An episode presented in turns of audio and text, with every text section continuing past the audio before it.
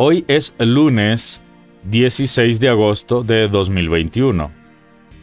Estamos en la vigésima semana del tiempo ordinario y celebramos la memoria de Esteban de Hungría del 1038.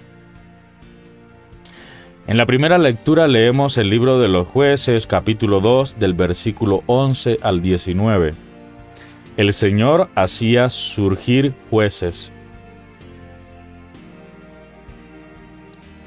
El salmo de hoy es el 105. Acuérdate de mí, Señor, por amor a tu pueblo. Y el Evangelio que leemos y meditamos está tomado de San Mateo capítulo 19, del versículo 16 al 22. Vende lo que tienes y sígueme. Si me permiten, voy a hacer lectura del Evangelio de hoy. En aquel tiempo, se acercó uno a Jesús y le preguntó, Maestro, ¿qué obras buenas debo hacer para alcanzar la vida eterna? Jesús le contestó, ¿por qué me preguntas acerca de lo que es bueno? Uno solo es el bueno.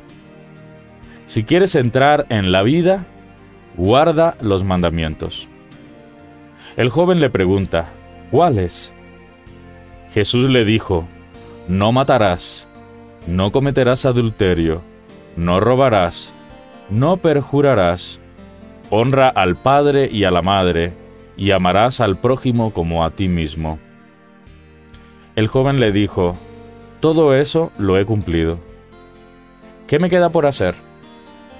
Jesús le contestó, Si quieres ser perfecto, ve, vende tus bienes dáselo a los pobres y tendrás un tesoro en el cielo.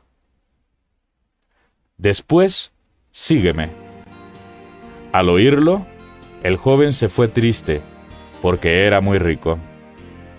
Esto es palabra del Señor. El comentario de hoy es el siguiente.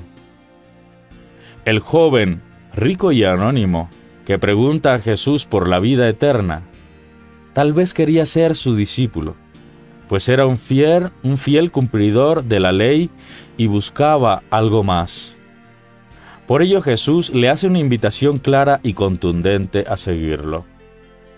El problema surge cuando el Señor le hace una propuesta que va más allá del cumplimiento externo, es decir, dar todo lo que se es y se tiene para ponerlo al servicio del reino. No se trata de hacer, sino una relación de amor que le dice, sígueme.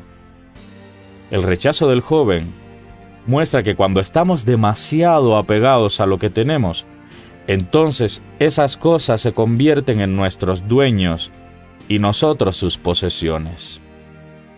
Cuando esto sucede, ellas dictarán nuestras decisiones. Cuanto más adquirimos, más difícil librarnos de ello. El gran error de poseer no consiste tanto en cuánto poseemos, sino en cuán apegados estamos a lo que tenemos. Difícil, pero no imposible.